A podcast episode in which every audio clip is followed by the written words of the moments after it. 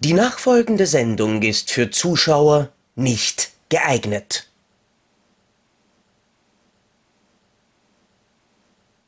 Willkommen zurück zum zweitschlechtesten Podcast Deutschlands, wie immer mit den zwei schlechtesten Podcasts.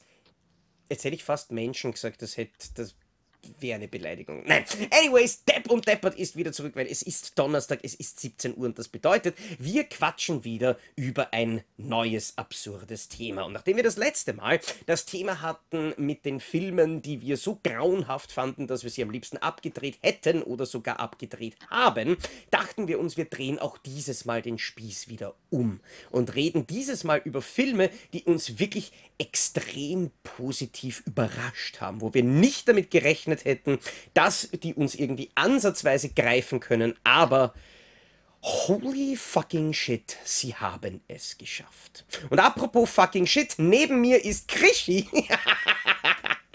hallo, hallo, hallo. Ähm, ja, und holy fucking shit werden die Leute negativ überrascht sein, dass wir immer noch nicht die beschlagnahmten Filme weitermachen. Nein, die kommen in Folge 31 wieder. Das können wir, glaube ich, schon ankündigen. Super, denn jetzt, jetzt, schalten alle ab und machen in zwei Wochen erst wieder an. Na, fantastisch. Äh, ja, denn, denn. Was wird die nächste Folge? Magst du das vielleicht anteasern, was wir davor das haben? Machen wir am Ende. Machen wir am Ende. Dann das mach, machen wir am Ende. Mach du mal also, den Anfang. Genau, ich mache aber jetzt den Anfang, weil Filme, die mich überrascht haben. Also ich habe in den letzten Jahren, also ich habe ja viele Filme, ich habe ja viele durch Sneak Previews habe ich gesehen, wo ich dachte, na, ja, ich will schon nicht gucken, aber ich habe eben auch viel durch meine Medien, hohen Kritiken äh, gesehen, wo ich sage, das hätte ich wahrscheinlich im Leben nie geguckt, mhm.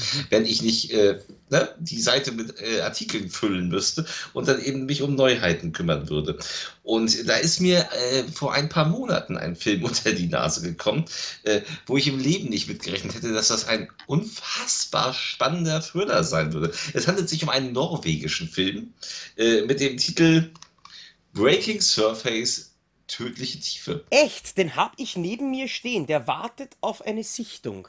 Das Ding ist unfassbar geil. Erstmal ähm, sehr positiv. Der geht irgendwie nur schlappe 80 Minuten, was äh, für einen Film, äh, der Thriller ist schon mal gut ist. Also er hat mhm. gar keinen Vorlauf. Es geht um zwei äh, Schwestern, die hatten, äh, die, also die haben eine Mutter, mit der sie die tauchaffin ist. Also die sind immer tauchen. Ähm, ganz wichtig im Leben. Und es gibt einen Unfall am Anfang und die eine Schwester stirbt beinahe. So, mhm. das ist so die Ausgangssituation. Dann sind sie später erwachsen und gehen noch mal raus, um noch einmal zusammen zu tauchen. Und äh, fahren dann also, ne, du hast diese norwegische Einöde, diese, ne, diese verschneite Landschaft und so, die schon mal ziemlich geil ist und so ein Gefühl gibt von Einsamkeit. Und äh, fahren halt in so ein einsames Gebiet, wo sie runtertauchen und dann kommt es zu einem furchtbaren Unfall, weil sich Gesteinsbrocken von oben lösen und die eine Schwester einklemmen unter Wasser. Mhm. Die ist jetzt also unter Wasser gefangen und kommt da nicht raus und ihr Sauerstoff wird knapp. Und ausgerechnet die Schwester, die nicht so taucherfahren ist, ist die, die ihr jetzt das Leben retten vers versucht. Und das Ding ist, es ist niemand in der Nähe. So, und das Auto Geil. ist zu und die Schlüssel sind unter Geröll. Mhm. So, das heißt, sie kommt nicht an Handy, an nichts ran. Geil. Und, das ist eine so geile Situation. Und der Film, wie gesagt, er geht, äh, er geht tatsächlich 82 Minuten, sehe ich hier gerade vor mir stehen. Und, und, hat, also es dauert wirklich 10 Minuten, dann bist du in der Situation. Und das zieht er konsequent bis zum Ende durch. Und er hat eben ganz viel von diesem Unterwasser und, und dann dieses so, sie darf auch nicht, die sind also der wirklich, also die wird ja wirklich in die Tiefe gezogen. Und wenn die andere runterkommt, du darfst halt nicht so schnell wieder hoch. Mhm. So, und sie muss aber dann, um Sachen zu holen, auch sich relativ beeilen. Und das ist ein, ein furchtbar aufregender Wettlauf gegen die Zeit. Ein unglaublich spannender Thriller, der von Kochfilms, glaube ich, ja, es war Kochfilms, äh, erschienen ist. Und äh, den, kann ich wirklich, den kann ich wirklich nur ans Herz legen. Das ist ein ganz, ganz toller Film und der ist wirklich mörderspannend. Und wow. dadurch, dass man die Leute nicht kennt, äh, ist man auch, weiß man auch nicht so, ne, wie wird es ja. ausgehen irgendwie. Äh, das macht es nochmal noch spannender. Das ist, das ist halt etwas, was ich generell bei nicht-amerikanischen Filmen liebe, weil deswegen schaue ich auch so gern asiatische Filme, weil selbst wenn Kinder oder Hunde vorkommen, die sind nicht so sicher vor dem Tod. Ich meine, ich glaube, der einzige Hund, der einzige Hund, den, den das amerikanische Kino sich getraut hat, in den letzten 20 Jahren umzubringen, war der von John Wick und das war ein Fehler. Aber nein, und bei Tournament auch. Da kann ich dir sagen, dass äh, ein Hund in diesem Film auch noch eine Rolle spielen wird, aber ich verrate dazu nichts. Ein ich möchte Seehund wahrscheinlich eher. Nee, nee, Aber- nein, nein, nein, nein, nein, nein. Es, ist, es gibt wirklich eine Sache mit einem Hund. Bist du sicher, dass der Film ab 12 freigegeben ist und nicht Das das, was du dir so privat anschaust? Äh, Nein, anyways. das, das Video mit dir und dem Bernhardiner, das war, äh, das war doch ganz ansprechend. Und Ja, ich glaub, der, und ich glaube, der Bernhardiner war auch schon zwölf. Aber hm, das sind Mutmaßungen. Ja, die, diesen Teil von Beethoven finden wir dann auf unserer nächsten Folge der beschlagnahmten Filme. Nein, ganz im Ernst, ähm, ich, ich wollte jetzt eigentlich, weil es würde gut passen zu deinem Titel, ähm, einen nennen, aber ich verschiebe den trotzdem, weil es ist mir ganz besonders wichtig, diesen Film, den ich jetzt nenne, als ersten Film in dieser Folge zu nennen. Und ich glaube, jeder, der mich kennt, weiß, welcher Film jetzt kommt. Deadpool 2?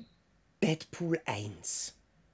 Ja, Und ich muss, und ich muss, die, ich muss die Geschichte kurz dazu sagen, äh, weil ich weiß, ich wiederhole mich ein bisschen, was Filme betrifft, aber ich weiß nicht, ähm, grundsätzlich, ich war ja nie äh, Comic-Fan, Marvel-Fan. Ich habe tatsächlich bis äh, damals, wie noch in, in X-Men Origins Wolverine, am Ende sogar wirklich Ryan Reynolds als Deadpool kurz aufgetaucht ist in diesem furchtbaren Aufzug, das war für mich irgendein Throwaway-Charakter. Nichts, null Identität. Und dann kam dieser wahrscheinlich nicht von Ryan Reynolds geleakte Teaser raus.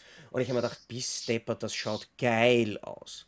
Und kennst du dieses Gefühl, wenn du ins Kino gehst und, und schon wirklich gehypt bist und wirklich glaubst, okay, der Film wird jetzt geil. Und dann ist er einfach noch 20.000 Mal geiler, als du geglaubt hast. Ja, natürlich kenne ich das. Und ich muss, und ich muss wirklich sagen, so, so, so blöd das auch klingt, ich hatte mindestens fünfmal bei diesem Film Tränen in den Augen. Vor Freude. Weil ich den einfach so geil fand. Diese, diese Aneinanderreihung von Witzen, diese großartigen Charaktere. Ich hatte so viel Spaß, wie ich glaube, ich zuvor selten bei einem Film gehabt habe. Und ich hätte nicht damit gerechnet. Ich hätte mir gedacht, ja, es wird so der typische 0815 Hollywood-Film gewesen sein. Ja, der Trailer war wohl besser als der Film, aber okay. Aber dass mich der so umwirft, bis deppert. Ja, also ähm, ich muss ja auch sagen, ich, ich finde ihn ja auch geil. Also ich war damals, äh, meine Frau und ich, wir hatten äh, kinderfrei. Wir, ich weiß, dass wir, dass wir, ich, äh, wir hatten wir kinderfrei oder wir hatten zumindest einen Babysitter für den Abend. Das war ein Freitagabend und wir, oh, ins Kino, ja komm, lass uns Deadpool gucken und dachten, naja, Superheldenfilm. Ne? Zu der Zeit war ich auch noch heiß, waren wir beide noch heiß auf Superheldenfilme, ehe dann eben diese, diese Riesenschwämme über einem dann plötzlich zusammenbrach. Beim ersten Deadpool ging es ja noch zu der Zeit. Und da waren wir dann auch, weil man war ja eben die ganzen X-Men-Kram und die ganzen ersten Marvel-Sachen gewohnt. Und plötzlich kam eben das und das war schon eine sehr positive Überraschung. Also wir haben den ganzen Film da sehr gelacht. Äh, Ryan Reynolds hat äh, unglaublich Spaß an der Rolle, das hat er ja immer noch. Ähm, äh, Film macht mir auch noch Spaß. Wie gesagt, ich bin beim zweiten nicht mehr so, weil der Aha-Effekt weg ist. Das ist das gleiche wie mit Kingsman. Kingsman fand ich, Mhm. hat mich beim ersten, hat mich der erste Teil, beim ersten Mal im Kino auch, da saßen wir auch, dachten so, was zur Hölle sehen wir da? Der hat ja auch einen ähnlich schrägen Humor, das ist ähnlich derbe und so.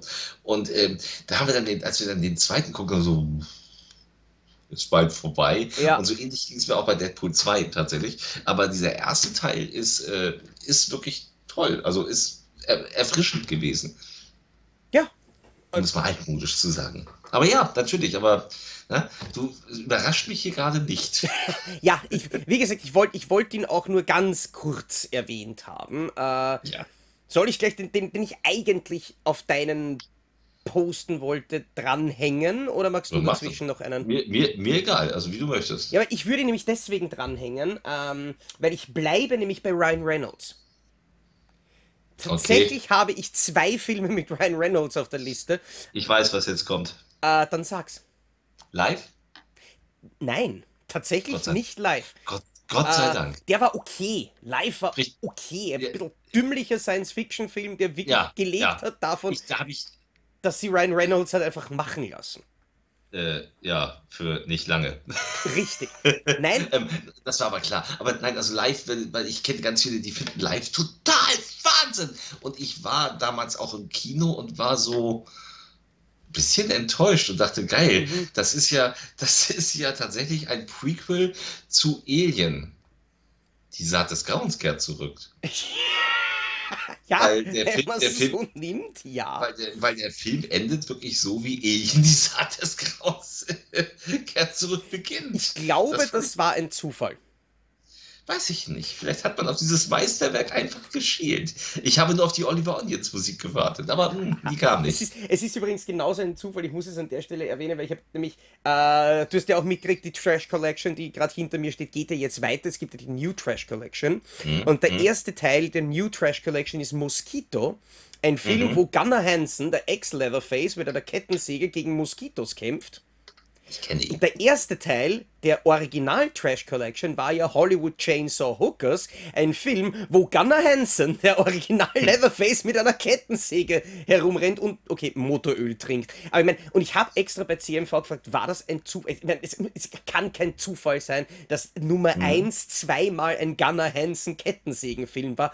Doch, laut CMV war tatsächlich das ein Zufall. Ja, so. aber der Film, den ich eigentlich äh, nennen wollte, ist aus dem Jahr 2010 und okay. ich glaube, es ist ja, aber das zweite Mal, als mir Ryan Reynolds als Schauspieler aufgefallen ist. Das erste Mal war bei Blade Trinity, der war scheiße. Äh, da war auch Ryan Reynolds nicht besonders toll in dem Film. Äh, und dann sah ich Buried. Ja. Einen Film, der 80 Minuten lang in Wirklichkeit zeigt, wie Ryan Reynolds unter der Erde in einer Kiste liegt. Ein Szenario, das eigentlich prädestiniert dafür ist zu scheitern, wenn man es einem Schauspieler übergibt, der es nicht einfach perfekt versteht, da die Aufmerksamkeit vom Publikum zu halten. Und diese ja. klaustrophobische Atmosphäre, dieses großartige Schauspiel von Ryan Reynolds und diese, diese einfach bösartige, dieses bösartige Szenario, lustigerweise wie genau in der CSI-Folge, die Quentin Tarantino gedreht hat, das äh, Staffelfinale von der fünften Staffel. Ja. Ähm, wo sie Nick Stokes eingegraben haben, eben einfach diese, dieser Gedanke, ich weiß nicht, wie es dir geht, aber für mich ist das eine doch eine relativ böse Vorstellung. Du wachst mhm. auf und liegst plötzlich irgendwo in einer Kiste unter der Erde. Ja, das ist, äh, das ist natürlich, das ist der klaustrophobische Albtraum. Das ist eine dieser Arten, auf die man einfach nicht sterben möchte. Ja. So, weil man weiß, irgendwann geht die Luft äh, und man wird ersticken. So, und du hast lange, lange, lange Zeit. Also A, hast du dieses Ding, du hast, du kannst dich nicht bewegen. Du hast einen Mini-Raum, da, da drehe ich schon durch. Mhm. Also da, hyper, da will ich schon hyperventilieren wahrscheinlich. Und, äh, und dann eben diese Gewissheit, dass das irgendwann äh, ist vorbei. Und das äh, puh, ist ganz, ganz, ein ganz, ganz schlimmer Albtraum. Wahrscheinlich würde ich, würde ich nach zehn Minuten bereits in die Hose geschissen haben und würde dann erstinken und nicht ersticken. Ja, und du müsstest dir dafür eigentlich nicht einmal in die Hose kacken. Danke. ja, nein, den, den wollte ich nämlich eigentlich und deswegen sage ich, der, der, passt nämlich auch ganz gut zu deinem Breaking Surface, weil eben auch diese, mhm. diese klaustrophobische Sache mit eingesperrt und, und unter der Erde und quasi mhm. auf Hilfe angewiesen und es ist einfach wirklich geil, was man 90 Minuten aus einem Ryan Reynolds und einem Telefon rausholen kann. Mhm. Ja, nein, das ist ein toller Film, aber Ryan Reynolds ist mir vorher auch schon aufgefallen. Also auch in Sachen, die du nicht gucken würdest, wie vielleicht, vielleicht auch nicht und solche Sachen. Ähm, naja, dann sag mir, ob ich schauen würde oder nicht. Du, würdest es nicht schauen, nein, weil du Nein, aber du kannst, kannst nicht sagen, ob du schauen würdest, vielleicht oder vielleicht auch nicht. Ja, dann sag mir, ob ich es schauen würde. Nein, der Film heißt vielleicht, so. vielleicht auch nicht. Verdammt normal. Ne? Also du würdest den nicht schauen, weil das eben Romantic Comedy ist und dafür reicht dein Horizont halt nicht. Aber das ist... Äh, nein, also Buried, äh, toller Film, ja, eindeutig. Und äh, ohne zu spoilern, wie es ausgeht, hu, guckt ihn euch an, wenn ihr ihn nicht kennen solltet. Die, die, wenigen, die ihn noch nicht kennen mhm. sollten, weil der so vor zehn Jahren ins Kino ging, der kennt den eigentlich. Ähm, ich habe einen Film, den kennen Kinogänger nicht unbedingt. Der ist nämlich bei uns direct to DVD erschienen. Und der Film... Ähm, sagte mir gar nichts, als ich ihn bekam. Und ich habe es auch so gar nichts erwartet, weil ich gar nicht wusste, was es ist. Weil der Film heißt bei uns Party Invaders und heißt im Original allerdings Plus One. und ist vom Regisseur vom Last House on the Left Remake. Aha. Was mich, äh, na, wo ich noch nicht wusste, was das äh, für mich bedeuten würde. Aber ähm, wow, wow, was für ein geiler, geiler Film. Spielt ähm, ja, geht um einen Typen, der ist mit einer Freundin zusammen. Sie ist so mehr der, der, der spröde, der etwas, etwas emanzipierte Typ und sie ist so eine Fecht, hat so, macht dann so ein Fechtturnier, nimmt sie teil und ähm, sie verliert. Während mhm. er da, er überrascht sie dort, dass er zu Besuch kommt, weil er so, er ist so der Typ so, er ist, er, er ist, er lebt, liebt die Gewohnheit und er liebt sie und er will mit ihr zusammen sein und will keine Veränderung und sie verliert dieses Turnier. Und er geht dann äh, in die Halle und will sie trösten und steht aber allerdings plötzlich, weil die haben ja beide, die haben ja alle die gleichen zusammengebundenen Haare, äh, unwissend bei, bei ihrer Konkurrentin. Und die dreht sich um und drückt ihm einen Kuss auf. Und das sieht aber seine, seine Freundin und die macht daraufhin Schluss. So, hm. Ne? Und er ist jetzt am Boden zerstört und sie blockiert ihn, geht nicht ans Telefon, blockiert ihn auf Facebook und so. Das ist Generation Facebook schon. Und da gibt es aber eine Party, eine große, eine große Party. Also einer der Kumpels aus der, aus der Schule, ähm, der gibt eine Party, so, so ein reicher Schlüssel mit einem riesen Grundstück und riesen, riesen aufgefahren mit DJ und Lichtanlage und allen möglichen und Tänzerinnen und äh, es ist also, es sind also hunderte Leute da, so Partys, wie man sie nur aus Hollywood-Filmen im Endeffekt kennt. Mhm. Und er weiß, dass sie hingeht. Und er geht mit dem Typen hin, mit seinem Kumpel hin, äh, der so mehr der Typ ist, so, ach komm, scheiß drauf, so, scheiß auf sie, das sind hunderte Mädels und der Sommer hat gerade angefangen, ne? Mach eine klar. Und er so, nee, nee, ich will nur die eine. Und ähm, geht hin und findet sie auch und äh, das geht alles schief, was er macht. Also alles geht schief, aber zeitgleich, und äh, das ist ganz abgefahren, stürzt ein Meteorit auf die Erde, ganz in der Nähe. Und der hat ein, der hat, da, da strömt etwas Elektrisches raus und das geht in die Stromleitung rein und geht genau in dieses Haus dieser Party.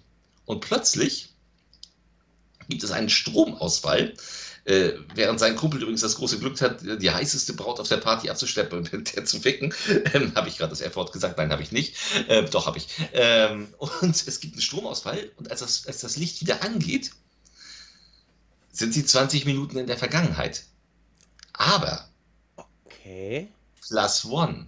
Das heißt, äh, sie wissen, was passiert ist, sind in, dieser sind, in der, sind in der Vergangenheit, aber ihre gleichen Ichs sind nochmal da und leben das Gleiche durch, was sie vorher erlebt haben. Und immer wenn dieser Stromausfall wiederkommt, die 20 Minuten, dann, äh, dann sind es weniger als 20 Minuten. Die rücken immer näher.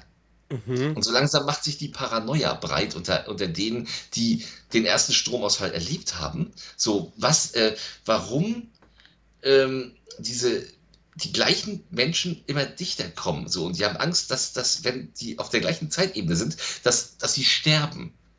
Und sie kommen mhm. da nicht weg. Und das ist ein unglaublich geiler Film, den man unbedingt auch, also unbedingt über die, über die Anlage gucken muss, weil er hat einen unglaublichen logischerweise elektronischen mhm. Soundtrack.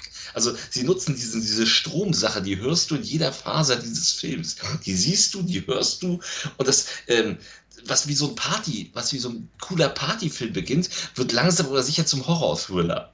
Das klingt saugeil. Es, klingt, es ist saugeil. Es klingt tatsächlich nach einem Film. Ich meine, gut, äh, Letterboxd sagt ziemlich überwiegend drei Sterne von fünf. Ja, ich weiß, die äh, mögen auch viele nicht. Aber ich habe mir den jetzt mal sofort auf die Watchlist gepackt, weil ich habe tatsächlich, bevor du jetzt davon angefangen hast, noch nichts davon gehört. Was mich, der ist auch komplett unbekannt. Was mich nämlich eben echt wundert, weil so ein, so ein, so ein Film, der ist ja, ich meine, gut, der ist 2013, ist 2014 erschienen. Okay, das war mhm. Äh, das ist schon eine, eine Zeit lang her, aber dass, dass, dass der dann eben nicht irgendwie vermarktet worden ist vom Regisseur von Ach, steht eh auf dem Cover. Das steht, steht drauf, ja.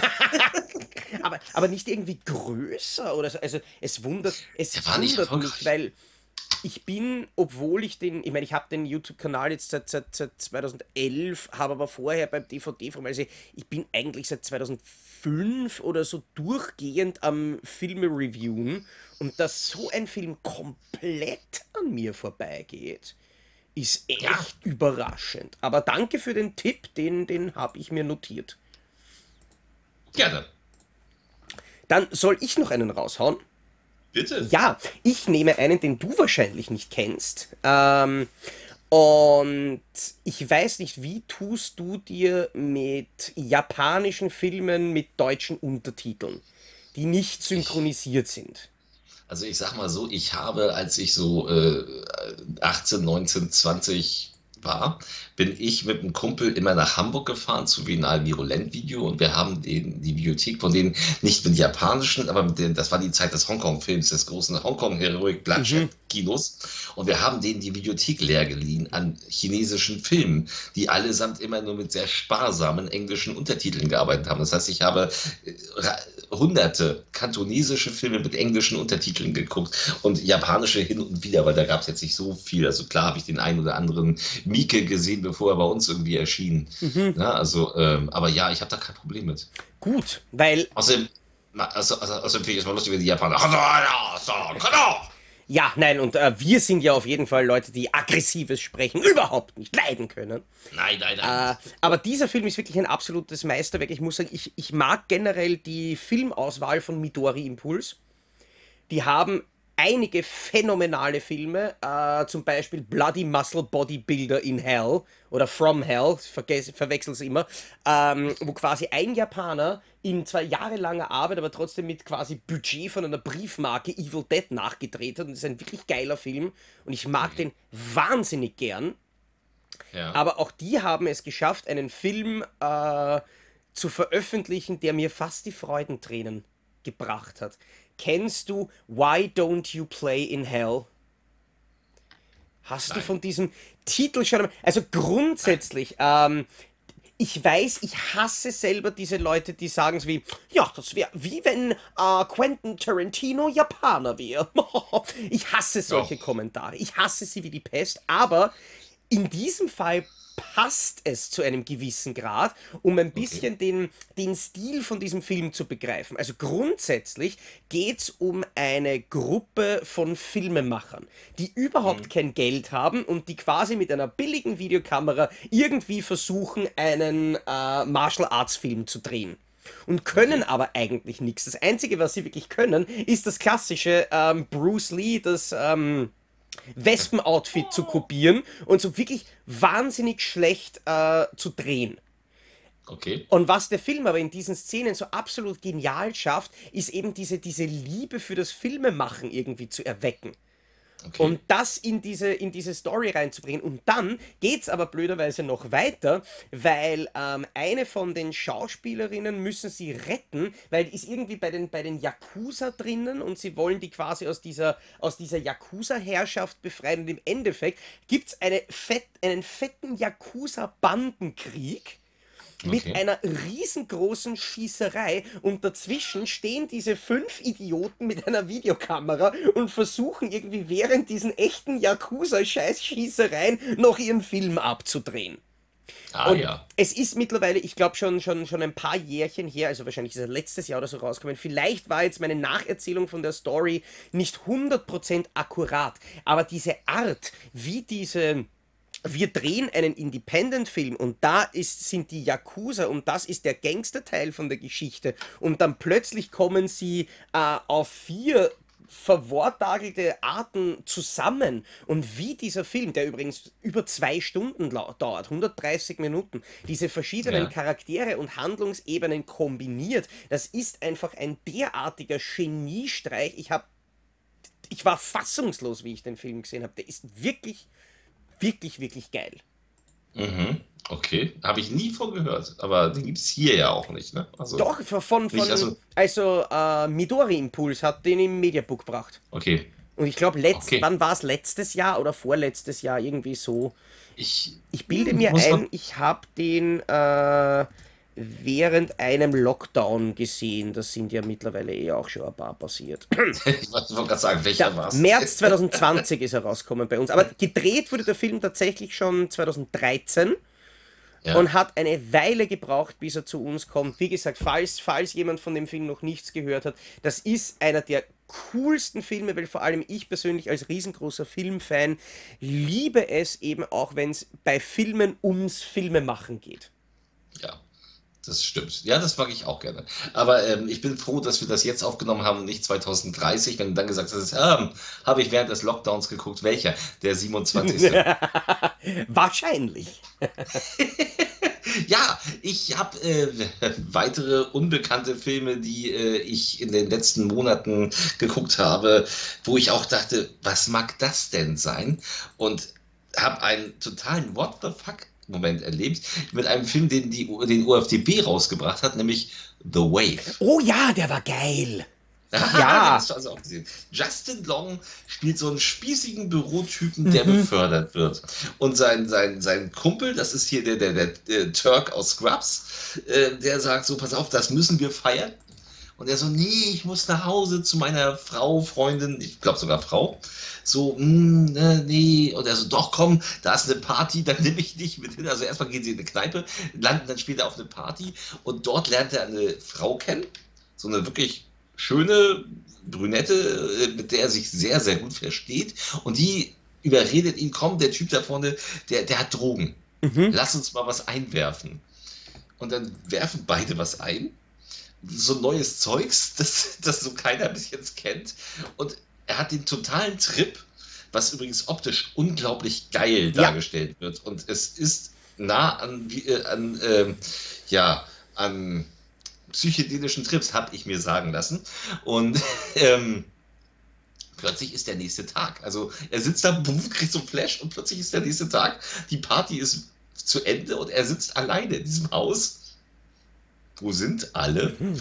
Und äh, geht dann zu seinem Kumpel und sagt so, hm, ich, äh, was ist passiert und wo ist diese Frau? Ich muss die wiedersehen, ich muss wissen, was mit ihr passiert ist. Und die begeben sich dann beide auf die Suche nach ihr. Und das Problem ist, er hat noch Nachhall von dieser Droge. Immer wieder hat er diese Flashs und äh, verliert das Zeitgefühl und ist plötzlich irgendwo und weiß überhaupt nicht mehr, wie er da hingekommen ist. Und wir als Publikum, wir mhm. wissen es auch nicht weil wir erleben, was er erlebt. Und das ist, äh, das ist wie, das ist ein ganz, es ist ein ganz kleiner Film, aber er ist A, unglaublich lustig, er ist B, optisch unfassbar geil gemacht für sein geringes Budget. Und ich finde ihn auch tatsächlich unglaublich spannend. Und ich finde auch das, worauf es hinausläuft, das ist ja recht philosophisch ja. alles. Das ist, äh, das ist wirklich toll. Also ich finde, der Film hat mich wirklich, also den solltet ihr euch wirklich zulegen oder zumindest irgendwie gucken, wenn ihr die Gelegenheit habt, irgendwo. Ähm, The Wave lohnt sich absolut. Ja. Ich Ganz, ganz fantastisch. Bin ich, bin ich 100% bei dir. Gibt es übrigens auch ein Mediabook davon, für diejenigen, mhm. die das lieber haben. Es, ich, mich, ich meine, wenn ich sage, es erinnert mich, ähm, jetzt nicht, weil die Filme inhaltlich irgendwas miteinander zu tun haben, aber ich glaube, Ascot war es, die haben vor einiger Zeit den Film gebracht, der hat geheißen The Void. Es erinnert mhm. mich jetzt nur, weil halt der Name irgendwie ein bisschen ähnlich ist, äh, also gleich viele mhm. Buchstaben hat. Ja, so funktioniert mein Kopf. Mhm. Äh, und auch der war ziemlich überraschend gut. Ja, der war auch gut. Aber den fand ich noch besser. Ja, hier. der hat coole Effekte gehabt. Aber ich glaube, ich komme jetzt wieder mit einem Film, äh, von dem du noch nie was gehört hast, was daran liegt, dass der Film zwar in England eine wirklich wunderschöne goldene Steelbook Edition äh, spendiert bekommen hat, aber bei ja. uns komplett untergegangen ist. Also ist auch veröffentlicht ja. worden von, von Ascot, ist auch ein Film aus dem Jahr 2011, der übrigens gedreht wurde von einem James Bond Regisseur. Oh nämlich von Lee Tamahori, der ah. welchen gemacht hat? Ah, den schlimmsten. Ähm, äh, stirb an einem anderen Tag. Korrekt, geil. Äh, weiß ich schon, welche Frage ich dir beim Actionfilm-Quiz nicht mehr stellen brauche. Aber der hat tatsächlich neun Jahre nach Die Another Day, hat er den Film gedreht The Devil's Double. Hast du davon schon jemals gehört? Nein. Das beweist das, was ich vorher gesagt habe. Dieser Film geht komplett unter. Wir sehen in dem Film Dominic Cooper, den wahrscheinlich niemand kennt, außer jemand, der äh, in den Marvel-Filmen spielt, er jetzt den Howard Stark. Bei Agent Carter war er dabei, beziehungsweise irgendwo in Captain America, The First Avenger, aber hat tatsächlich jetzt nicht so wahnsinnig viele beeindruckende äh, Rollen bei sich. Ja. Und der äh, wird eingesetzt, er ist quasi ein irakischer Soldat und wird, weil er dem Sohn von Saddam Hussein so ähnlich schaut, als dessen Double eingesetzt. Okay. Und das Problem ist, dass dieser Sohn, Uday Hussein, äh, anscheinend komplett geisteskrank war ähm, und, sich, und, sich, irgendwie mit allen komplett angelegt hat, mit Drogen, mit Intrigen, mit und so weiter und so fort. Und das, was aber diese Geschichte so genial macht, ist, ähm, Dominic Cooper spielt beide Rollen in dem Film. Er spielt okay. quasi natürlich das Double und den Original Hussein-Sohn.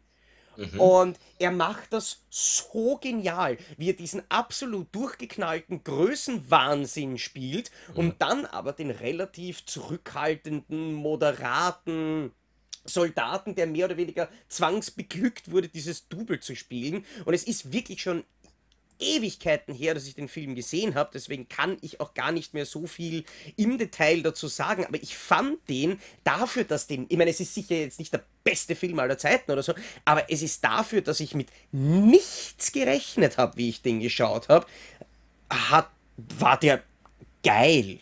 Wirklich, ich, ähm, wirklich spannend, gut gespielt, unterhaltsam und schade, dass den keine Sau kennt. Das ist wahrscheinlich tatsächlich diesem schrecklichen Bond-Film geschuldet. Hast du den Bond-Film gesehen? Ja, ich mochte den damals. War das, war das nicht der, wo sie auf diesem, auf diesem riesen Iglo mit Autos fahren? Mit unsichtbaren Autos. Ja, das war so ein schwach. Wobei ich dazu sagen muss, ich, ich glaube, wie der Film rausgekommen ist, was war ich da, 14? Ähm, ja, wie der im Fernsehen okay, lief, war ich wahrscheinlich so 15, 16 und dann haben wir gedacht, geil, Autos machen, boom, boom. Ähm, und das hat mich unterhalten. Aber ich meine, gut, mittlerweile, ich meine, Autos machen Bum Bum beschreibt ja trotzdem eh immer noch einen Großteil von den Filmen, die ich mir anschaue. Das klingt nach Fast and the Furious. Aber ja. ähm, nein, also nein, ich fand ihn damals tatsächlich, also der, der, hat, der hat seine Momente. Die Anfangssequenz ist tatsächlich richtig gut, aber ich finde, also aber wir schweifen ab. Aber das ist, äh, das war ja auch das Ende der Brosnan-Ära, weil der Film einfach nicht gut ankam, äh, durfte Pierce Brosnan keinen fünften Film mehr machen. Mhm. So, das äh, was ich zum einen schade fand, weil ich finde, Pierce Brosnan an sich war ein guter Bond-Darsteller. Er hatte nur Pech, was die Filme betrifft, größtenteils. Mhm. Ja, weil die waren nicht so gut. Aber ich habe was ähm, ganz anderes. Ein Film, den ich auch, also wie, wie so viele natürlich dann zufällig äh, ja, mal bestellt hatte. Und dann kam ein Film, wo ich gar nicht wusste, was auf mich zukommt, nämlich Elizabeth Harvest. Echt? Ein Film. Wieso? Weil der scheiße war. Echt? Ich finde ihn großartig.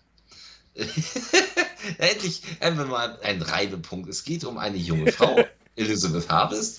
Die, äh, es ist ein ganz kleiner Film. Die, äh, die wird äh, mit dem Auto zu einem gläsernen Haus, also einem großen Haus irgendwo in einer Waldgegend gefahren und ihr Mann, ein Typ, der eigentlich viel zu, also so, so schmieriger Wissenschaftler, äh, so Anzugträger äh, und auch viel zu alt für sie, war ungefähr doppelt so alt, äh, sagt so hier, das ist also hier, hier lebst du jetzt mit mir und ähm, wir sind also die Bediensteten und so, wir sind alle eine Zeit lang nicht da.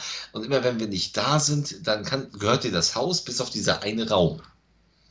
Den darfst du nicht betreten. Und das ist natürlich jetzt vorhersehbar. Natürlich wird es darauf hinauslaufen, dass irgendwas ist in diesem Raum und natürlich wird sie reingehen. Und ich dachte so, jetzt gucke ich diesen Standard-Thriller, äh, der jetzt irgendwie bei 110 Minuten Laufzeit irgendwann darauf hinausläuft, dass sie das Geheimnis in diesem Raum hm. entlüftet. Und das macht sie nach 15 Minuten. Und dann passiert etwas, das ich hier nicht spoilern möchte, weil der Film sich in eine völlig unerwartete Richtung äh, bewegt hat, äh, die ich ziemlich gut fand. Ich finde, er ist klasse fotografiert äh, für einen so kleinen Film. Ich finde, dass Abby Lee, die ja eigentlich Model ist und in Filmen wie The Neon Demon äh, und auch in Mad Max Fury Road mitspielt, ähm, äh, die kann wirklich spielen, die macht das super. Und ich fand den Film gut. Du fandst ihn scheiße? Ich fand den ziemlich öd tatsächlich. Ich muss, ich muss aber auch dazu sagen, das war kein schöner Abend. Da haben wir uns ähm, im alten Jugendheim im, im, im Burgenland zusammengesetzt, äh, Mrs. Zocki, ein paar Freunde und ich. Und dort war nämlich noch ein Beamer. Und wir wollten den halt nützen und wollten gemeinsam Filme schauen. Und ich hatte gerade, das war eben auch während der äh, Zeit, wo ich recht viel dort unten war und hatte gerade bekommen, nämlich eine Cape Light Lieferung und mhm. dachte mir, ja super, Cape Light bringt ja immer wirklich geile Filme und wirklich interessante ähm, mhm. Filme raus und hatte deswegen mit, wie hat er geheißen, The Border? Ist das der mit ja. dem Mädchen im Wald? Ja, den fanden wir ziemlich öd und äh, einschläfernd. Ja. Und dann hatte ich eben noch als, äh, als zur Wiedergutmachung Elizabeth Harvest mit. Im Doppelpack ist das dann sicherlich auch ganz schön anstrengend. Das ist, es ist ja auch ein ruhig, also ein relativ ruhig erzählter Thriller. Ja, ich habe es ähm, nicht. Also ganz ehrlich, ich, ich erinnere mich an relativ wenig. Ich erinnere mich auf jeden Fall an, an relativ langgezogene, unnötige und komplett wirre Szenen, wo sie, glaube ich, vor einem Spiegel steht und tanzt.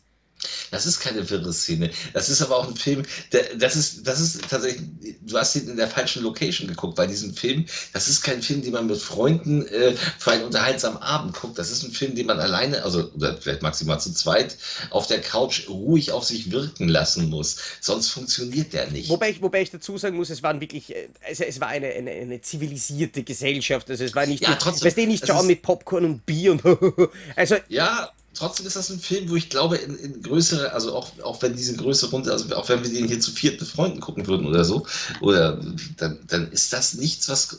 Für, das ist sicherlich kein massentauglicher Film. Nein, also ich weiß, ich weiß nur, dass ich die Idee grundsätzlich leiwand fand, die wir hier natürlich eben nicht spoilern wollen. Um ähm, Gottes Willen. Um Gottes und dass ich die Idee grundsätzlich cool fand und dass der Film auch einige wirklich geniale Einfälle hat und mit dieser Idee einiges macht. Er hat mich persönlich aber einfach wirklich extrem gelangweilt. Also das ist eben wirklich so ein Film, wie du es bei Breaking Surface gesagt hast, äh, wenn der 82 Minuten gedauert hätte, fände ich ihn wahrscheinlich geil. Er dauert halt blöderweise nur 110. Mhm. Und hat ja. mich einfach wirklich gelangweilt, eben mit dieser, mit dieser extrem langsamen, drögen Erzählweise. Ähm, Deswegen war ich, deswegen war ich sehr überrascht jetzt, dass, äh, dass die ja von dir kam. Ja, ich mache äh, Podcasts mit dir. Das ist manchmal auch extrem langsam und tröge, aber. äh, ja, dann sprich halt schneller.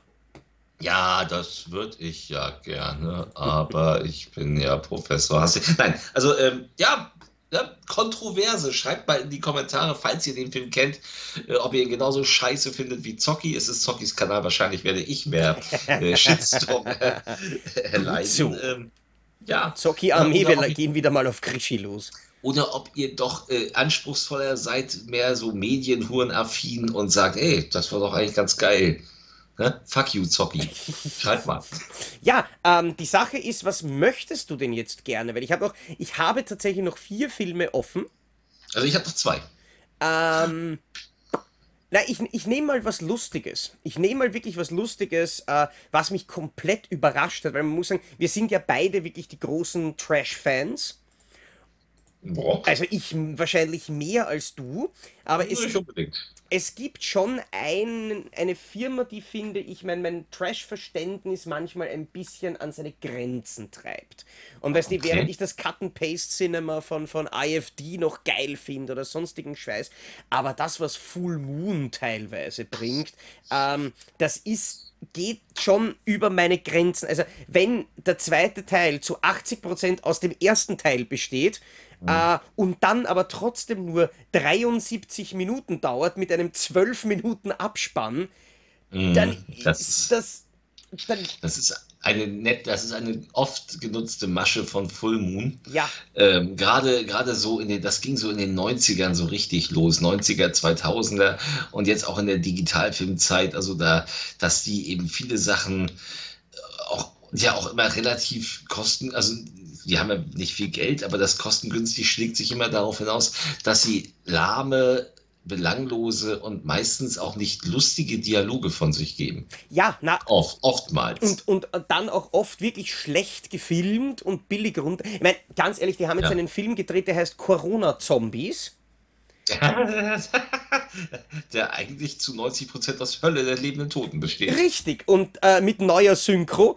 Und der Rest ist, glaub, sind, glaube ich, irgendwelche, ähm, wie der Kalki einmal sehr schön über, ich glaube, Brit gesagt hat, buntblusige Blödblunsen, ähm, mhm. die vor dem Fernseher sitzen und äh, machen. Mhm, mh, also so ein Trend. Aber Full Moon hat trotzdem einige Sachen, die wirklich geil sind. Und ja. ich glaube, der beste Film äh, aus dem gesamten Sortiment von Full Moon und generell einer der lustigsten Filme, die ich in den letzten Jahren gesehen habe. Jetzt bin ich gespannt ist Kannibalinnen im Avocado-Dschungel ja. des Todes. Ja. What the fuck? Was für ein. ja, ja, ja. Ja, oder? Ich meine, Ja. der Titel ist geil und der Film ist noch geiler.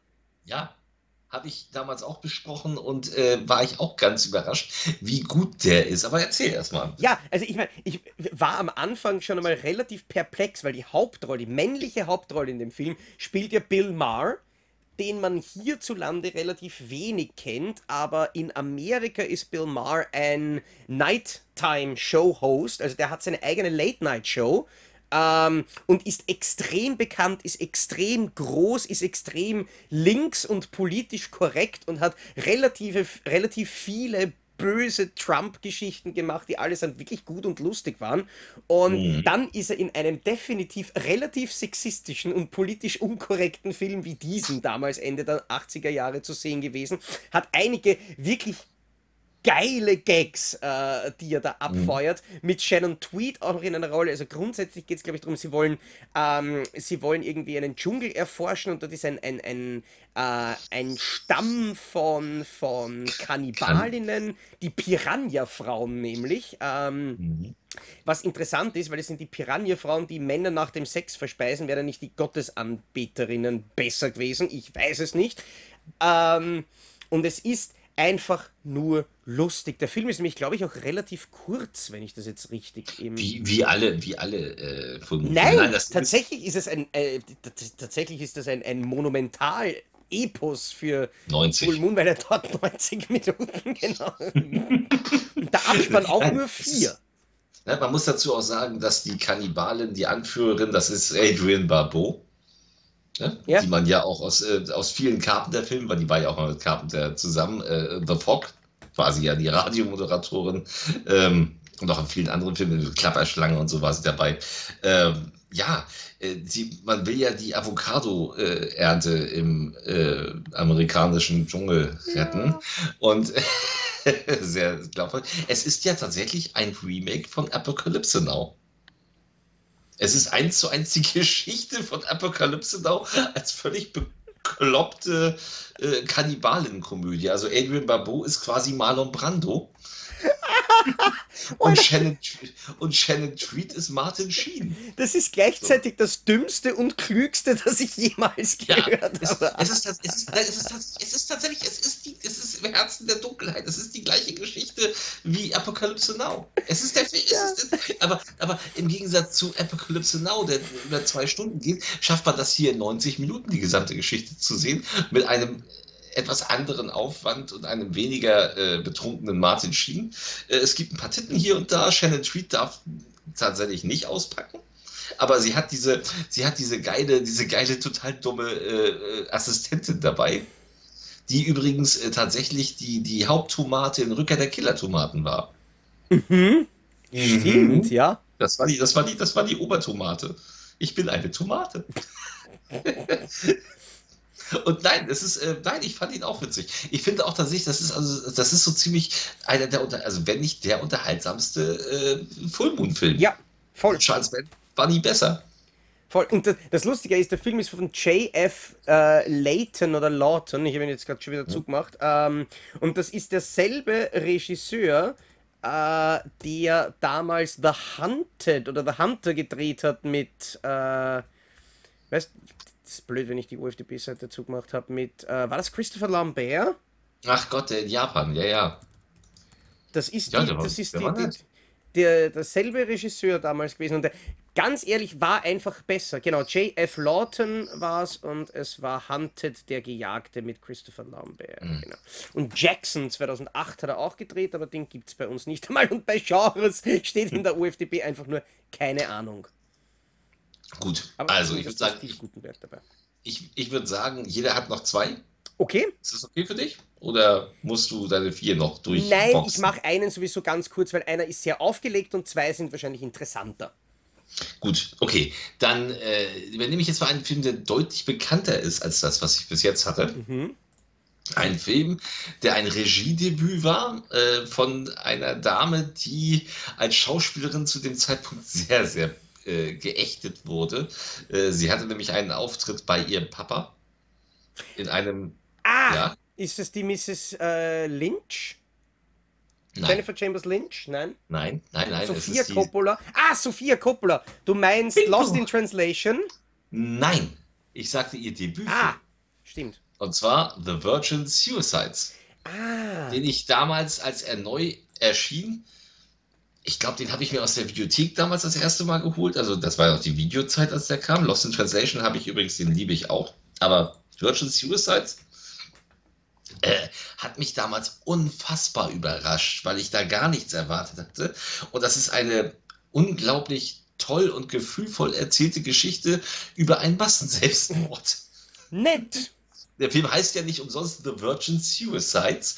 Ähm, das ist nämlich das Thema. Es geht um, ähm, ja, es spielt in so einer typischen amerikanischen Sü Süd, im Süden Amerikas gelegenen Provinzstadt in der äh, fünf Schwestern, das spielt so in den 70ern, fünf Schwestern wachsen auf äh, bei sehr religiösen Eltern. Diese religiösen Eltern werden gespielt von James Woods, der so, der eigentlich ganz nett ist und der aber unterdrückt wird von seiner wirklich furchtbar ekelhaften und moralisch, oh, es geht einem auf den Nerv, weil sie erlaubt ihren Töchtern gar nichts, weil alles ist ja Sünde. Kathleen Turner, mhm. die unfassbar ekelhaft hier spielt und das ist super.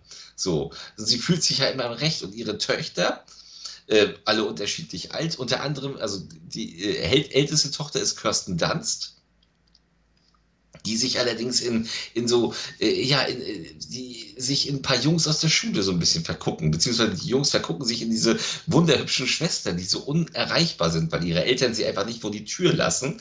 Äh, darunter übrigens ein ganz junger Josh Hartnett, der hier äh, einen frühen Auftritt hat. Und äh, AJ Cook, die kennt man auch. Ich glaube, die war auch in Final Destination 2 dabei. Und ähm, ja, sie versuchen die halt zu verführen. Und das Ganze ähm, fruchtet erst so ein bisschen. Es gibt auch so ganz unangenehme Szenen, wo die dann so zum Essen, zum Geburtstag eingeladen werden. Da müssen die Typen da kommen und Kathleen Turner macht denen quasi den Geburtstag zur Hölle. Also, wenn sie gemeinsam am Tisch sitzen und. Und ja, das Ganze mündet halt, das ist eben ne, The Virgin Suicides, also der Titel nimmt es quasi vorweg, die Mädchen bringen sich um. Mhm. Das ist also kein Spoiler, das, das weiß man. Ja, und das ist ja auch so. Also. Und das, ist, und das ist so toll erzählt. Und der Film ist mit so tollen Darstellern besetzt. Darunter ist unter anderem Danny DeVito als Lehrer, der so Verständnis für die Kinder hat und äh, mit den Eltern redet. Michael Perry ist dabei, ähm, Scott Glenn spielt da mit. Eine geile Besetzung, ein mhm. geiler Film, wirklich toll erzählt, super unterhaltsam, keine Komödie, auch kein richtiges Drama, einfach ein schön erzählter Film. Also genauso wie auch Lost in Translation kein, kein Drama, keine Komödie war. So ein Film, wo man einfach sitzt und das so geschehen lässt. Und er macht unglaublich Spaß, wie ich finde. Interessant, nein, ich habe ich hab den, hab den tatsächlich relativ bewusst ausgelassen, weil ich mir eben bei dem Titel und bei der, bei der, bei der Inhaltsangabe gedacht habe, okay, wie ich ja immer wieder sage, ich schaue halt gerne Filme zur Unterhaltung. Ja, ist es, es ist ein Unterhaltungs. Ja, und, und das ist halt, das ist halt eben die Sache, warum, warum dann wirklich anspruchsvollere Dinge selten in meinem Player landen. Und das war irgendwie einer, den habe ich relativ bewusst eben ignoriert, weil ich mir gedacht habe, ich glaube nicht, dass das ein Film für mich ist. Da wundert mich übrigens, dass es da äh, noch keine Blu-ray gibt davon. Ähm, ähm, ähm, ähm, hallo? Hallo? Spannend. Äh, in der UFDB ist die nämlich nicht eingetragen. Ist von Cape Light. Ja, okay, ja, na, eh, in der OFDB sind nur die DVDs von Cape Light eingetragen. Da ist nämlich weltweit keine Blu-ray eingetragen und das hat mich jetzt ein bisschen gewundert. Aber ja, ja. du hältst sie in der Hand. Ich halte sie in der Hand. Das ist eine, eine, eine Blu-ray. Nein, aber kann, setze ich mir auch auf die Liste. Äh, unter der Voraussetzung, dass du dir den nächsten Film, den ich nenne, auf die Liste setzt. Ich habe jetzt schon Angst. Ich werde es, ich werde es recht kurz machen, ähm, weil ich glaube, dass meine Liebe für diesen Film schon das ein oder andere Mal zur Sprache kam. Aber es Deadpool 2? Kann, das wäre so geil. Äh, aber ich kann diese Folge einfach nicht machen, ohne über diesen Film zu sprechen. Äh, wenn wir schon einmal drüber geredet haben, würg mich ab. Ähm, African Kung Fu Nazis.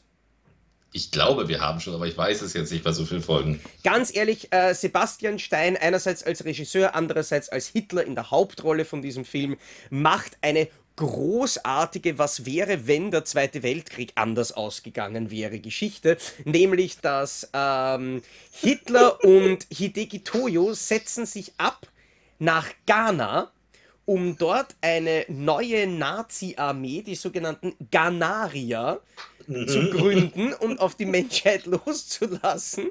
Und das sind dann halt, weil sie ihnen natürlich auch noch Kampfsport beibringen, sind das dann die African Kung Fu Nazis.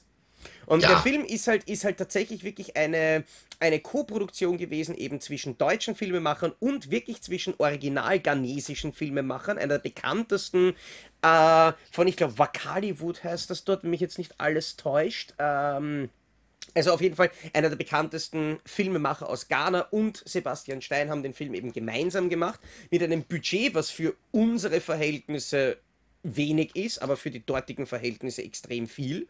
Und das mhm. ist auch ein Film, der mit einer unfasslichen Blödelsynchro noch dazu drüber äh, einfach jede einzelne Sekunde von dieser grenzgenialen Prämisse dermaßen ausnützt und auf äh, und äh, aufs 20-fache übertreibt. Ich kann mich erinnern, die Unterhaltung mit Miss Zocki war ungefähr so. Ähm, immer irgendwie in der Früh im Bett umdreht, hab äh, die Blu-ray quasi in den Player geworfen. Sie, was schaust du da? Äh, du, ich glaube, das wirst du nicht schauen wollen. Na, wieso, was ist es? African Kung Fu Nazis. Okay, ich schlaf weiter. Und so nach, und so nach fünf Minuten habe ich dann aber irgendwie so gemerkt, wie, sie, wie sich rechts von mir was umdreht und so, ich glaube, ich schaue das jetzt mit, das wirkt lustig. Und dann hatten wir wirklich in der Früh mit diesem Film einfach unglaublich viel Spaß. Sie hatte moderat viel Spaß, ich hatte orgasmisch viel Spaß. Also war, war tatsächlich damals 2019, wie ich ihn gesehen habe, meiner Meinung nach der beste Film des Jahres. Ähm, auf meiner Skala und ich liebe ihn bis heute. Es ist ein absolutes Meisterwerk des schlechten Geschmacks und der großartig trashigen Unterhaltung.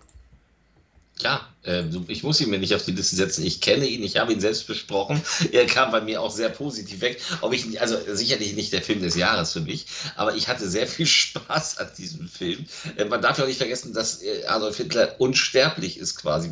Und er hat ja äh, Superkräfte, er, er altert ja auch nicht. Mhm. Ja, und mit seinen Kung-Fu-Superkräften ist er ja auch wirklich nicht zu schlagen. Das ist schon, was für eine abstruse Idee. Aber ähm, e-, egal wie billig der Film ist, äh, wie geil können die denn kämpfen? Ja, na, noch, Na, ja, das, und dann noch dieses, ähm, dieses Bloodsport-artige Komitee-Finale. Ja, ja, also Absolut also nein, genial. Macht, macht, macht tatsächlich Spaß. Also äh, von Bush Media war der, Ja, genau. Ähm, das war ja so, das war so der erste Bush Media Film, der mir überhaupt in die Hände kam. So, ich kannte den Verleih bis dahin gar nicht. Ja. Ich glaube, der war da auch noch relativ neu. Ähm, die bringen insgesamt sehr viele interessante, die haben ganz viele koreanische Filme rausgebracht, ja. die fast alle wirklich sehr, sehr. Memories of Murder war jetzt irgendwie der letzte, den habe ich leider noch nicht gesehen, vom, vom das, Bong Joon-ho, glaube ich. Das, das war fast noch der schwächste. Ich fand ja das Ding mit dem, mit dem einstürzenden Tunnel, fand ich super. Äh, ich glaube, der ist der Tunnel sogar. Wo der, wo der äh, Typ mit dem, mit dem Auto in den Tunnel fährt und da bricht das Ding über ihn ein. Der ist super, der ist super. Geil. Und dann ist, äh, dann ist ja auch dieser, dieser, dieser Pandemiefilm. Und der ja. ist unfassbar. Echt? Wo Pandemie? Dieses, ja. Ja, den habe ich, den hab ich als, als äh, in einem Mystery-Paket von einem Zuschauer geschenkt bekommen. Bin noch nicht dazu gekommen, den zu schauen, aber auf den bin ich auch sehr guck, gespannt. Guck, das ist wirklich, mhm. das ist, das ist, ein Horror, das ist ein Horrorszenario. Da sind die ganzen, äh, also da. wir wir haben es ja gut mit unserer Pandemie, weil was da abgeht. Ich will nicht spoilern, guck's dir an. Es ist, es ist böse, es ist wirklich böse. Tja, ja, aber wie gesagt, ähm, ja, also Kung Fu Nazis super, super geiler Trashfilm. Ich habe jetzt noch einen Film, bei dem ich auch so gar nicht, ähm, den ich mir auch damals bestellt habe, wo ich äh, immer so lange, na, den müssen wir jetzt gucken, ich muss den auch mal besprechen. Und ähm, wow, ich war total begeistert von einem ganz kleinen Film, A Good Woman is Hard to Find. Ein Film, der in Nordirland und Belgien gedreht wurde in nur 16 Tagen, weil man das Budget ganz, ganz, ganz, ganz, ganz, ganz doll eingestrichen hatte. Man wollte eigentlich auch noch eine Woche länger drehen, das ging alles nicht. Aber ein, ein ganz toll gespielter äh, Thriller, wie ich finde. Kennst du den? Ich mache gerade das Dümmste, was man machen kann. Ja, ich habe ihn damals gesehen. ähm, vor einiger Zeit. Ich habe ihn mit dreieinhalb Sternen da bewertet. Dürfte mir eh auch ganz gut gefallen, aber ich kann mich tatsächlich wirklich gar nicht mehr erinnern. Das war. Es geht, es geht um eine junge Mutter, die in einem, ja, in einer ärmlichen Gegend in Irland wohnt. Ihr Mann wurde kürzlich auf offener Straße ermordet. So, und sie ist alleinerziehende. Mutter. Sie ist alleinerziehende Mutter, hat jetzt Schwierigkeiten, das Geld ranzukriegen, mit dem sie eben die Miete und das Essen bezahlen muss.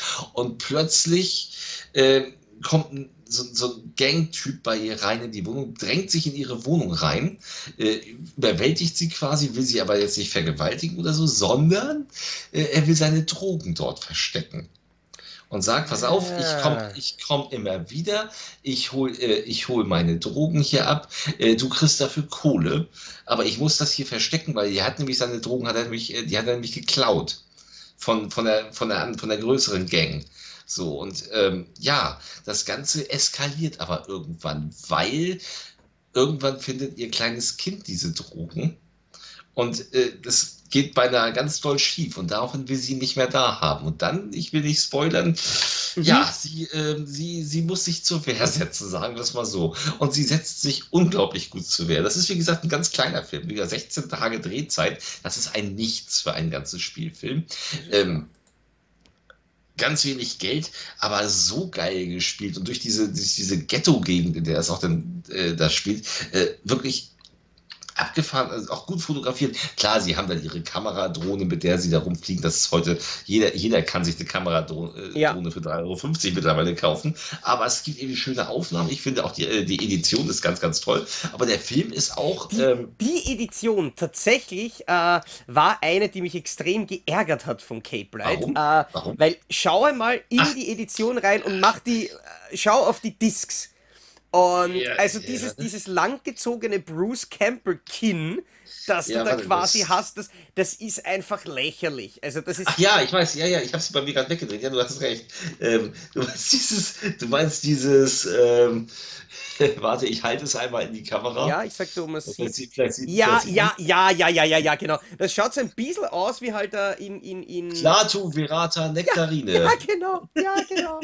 Ja, das stimmt. Aber das, ähm, das, also wie es richtig aussieht, ich nehme die Disc raus.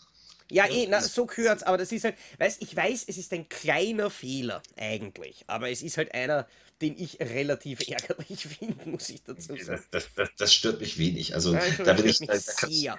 ja, ich weiß, dass du da so, so ein Korinthenkacker bist. Ja. Aber äh, ich, ich mochte den Film, weil ich habe da gar nichts erwartet, weil ich vorher wusste, ich habe mich reingelesen, um ein ganz kleiner Film, na, sehen, äh, das übliche Racheding wahrscheinlich. Und das ist dann doch eigentlich mehr. Mehr Mhm. für weniger Geld. Also äh, hat mich ne, sehr überrascht. Das sollte ja heute auch das Thema sein, Filme, die einen sehr überraschen. Aber komm du noch mit deinem finalen Ja, Aus Auswurf. ich habe zwei noch offen und die beiden aus eigentlich äh, einem ähnlichen Grund. Wobei Ja. ich, ich erwähne den einen jetzt einfach einmal nur und sag ein Wort dazu. Ich meine, ich habe dem tatsächlich fünf Sterne gegeben und dem anderen nur vier, möchte aber trotzdem über den Vier-Sterne-Film weiterreden. Fünf Sterne gibt es bei mir ganz selten. Ich glaube, wie oft habe ich es gegeben? 28 Mal insgesamt. Ja. Äh, einmal davon für Downrange von Ryuhei Kitamura. Oh, Äh, ein absolut geniales, klaustrophobisches, böses Meisterwerk, wo eine. Gruppe ähm, von Leuten von einem Sniper quasi in Schach gehalten wird und quasi ähm, in der Wüste der. Sie haben einen Reifenplatzer und dann wird plötzlich auf sie geschossen und sie müssen sich den ganzen Film hinterm Auto verstecken und können dort eigentlich nicht weg. ja, äh, eigentlich eine geile Idee. Ich bin aber nicht bei dir. Ich fand den Film, ja, er hat natürlich, er hat geile, böse, fast schon über, also übertrieben splatterige Szenen, wo dann Ja. halbe Gesichter weggeschossen werden und so, der in Deutschland tatsächlich ungekürzt mit der Spio dann auch gekommen ist. Ähm, das ist alles gut, aber leider, leider nervt mich an diesem Film, dass sich die Figuren unfassbar dümmlich verhalten, insbesondere eine männliche Figur, äh, der sich immer wieder, also wo du denkst so, hä? Ja. Wie kann man, wie kann man sich so dumm verhalten? Und auch ähm, der Film begeht auch ganz viele Fehler, weil ganz ehrlich, kugelsichere Reifen gibt es wohl nicht. Vor allem mit dem Snipergewehr würde der locker durch das Auto schießen können und die verstecken sich hinter dem Auto, weil man das doch ignoriert. Aber wenn sie dann vorne hinter dem Reifen sich verstecken, also ja, ja eh, er, hat, er hat ein paar Fehlerchen. Übrigens, äh, nur dazu gesagt, ähm, er ist tatsächlich ungeschnitten sogar mit FSK-Freigabe draußen. Ist ja sogar FSK? Hat, ja, äh, ich habe gerade extra nachgeschaut äh, bei Schnittberichte. Denen hat Splendid verraten, dass die FSK ihnen tatsächlich zuerst die Freigabe verweigert hat. Aber in der Berufung hat der Film dann die FSK ab 18 kriegt, was mich damals wahnsinnig überrascht hat. Aber egal, apropos ja. wahnsinnig überrascht, der Film, über den ich wirklich reden will, ähm,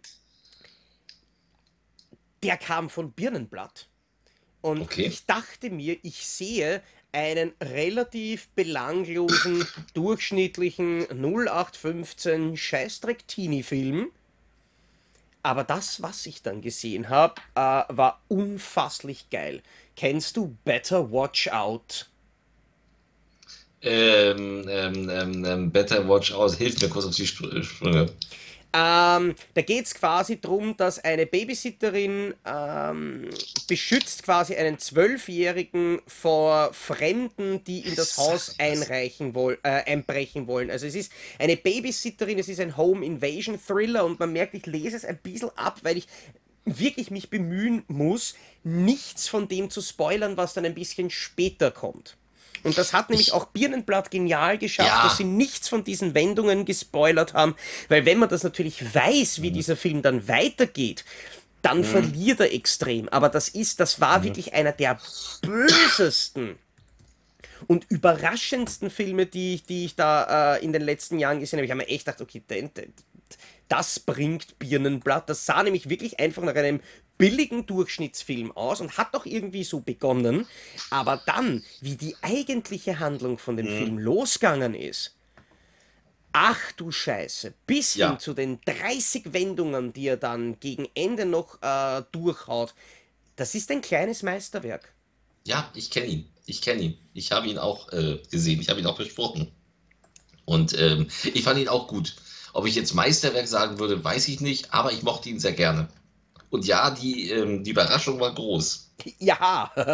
Die Überraschung war sehr groß. Ich hatte wirklich mit extrem viel gerechnet, aber wie dann diese Bösartigkeiten kommen, ich kann wie gesagt gar nicht spoilern, aber nämlich auch wirklich hervorragend gespielt von allen Beteiligten.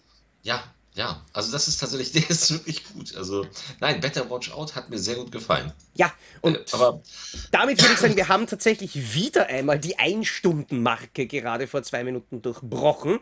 Würde sagen, das reicht äh, für die heutige aber, Folge. Aber du hast noch was zu sagen fürs Ende. Ich habe noch was zu sagen. Ja, wir haben ja gesagt, in Folge 31 geht es mit dem verbotenen Film weiter. Mhm. Wir hatten ja vor zehn Folgen schon was angekündigt, dass es alle zehn Folgen etwas gibt, was uiuiuiui ist für uns, denn alle zehn Folgen gibt es nicht Depp und Deppert, es gibt Depp versus Deppert. Mhm. Das heißt, wir werden uns nächste Woche wieder duellieren. Nicht mit Waffen, sondern mit Fragen. Das zählt aber in unserem Fall als Waffen, weil jeder, der unsere ersten Quiz-Sendungen gesehen hat, weiß, wie gemein das ist. und, genau, also jeder stellt dem anderen zehn Fragen und wer mehr richtig errät, sofern irgendwer irgendwas von diesen perversen Fragen, die wir uns wahrscheinlich ausdenken werden, äh, errät, ähm, der gewinnt der gewinnt. Er gewinnt, dass er nicht bestraft wird, ja. quasi. Der andere wird bestraft. Wir wollen noch nicht spoilern, was es ist. Es ist dieses Mal eine ganz, ganz, ganz, ganz, ganz, ganz ja. furchtbare Sache. Es ist eine ganz, ganz, ganz furchtbare Sache und ich freue mich schon darauf, Krischi dabei zuschauen zu müssen, wie er das dann macht. Nämlich eben in der Folge 31, wo wir dann wieder über die Beschlagnahmungen reden. Gibt es nebenbei eine Bestrafung, die eigentlich auch verboten gehört. Aber. Ja, eindeutig, eindeutig. Ähm, zwischen uns und dieser Strafe ist eben noch das Quiz. Und das Quiz hat dieses Mal das Thema Action-Ikonen. Mhm. Arnie, habe ich jetzt schon einen Punkt?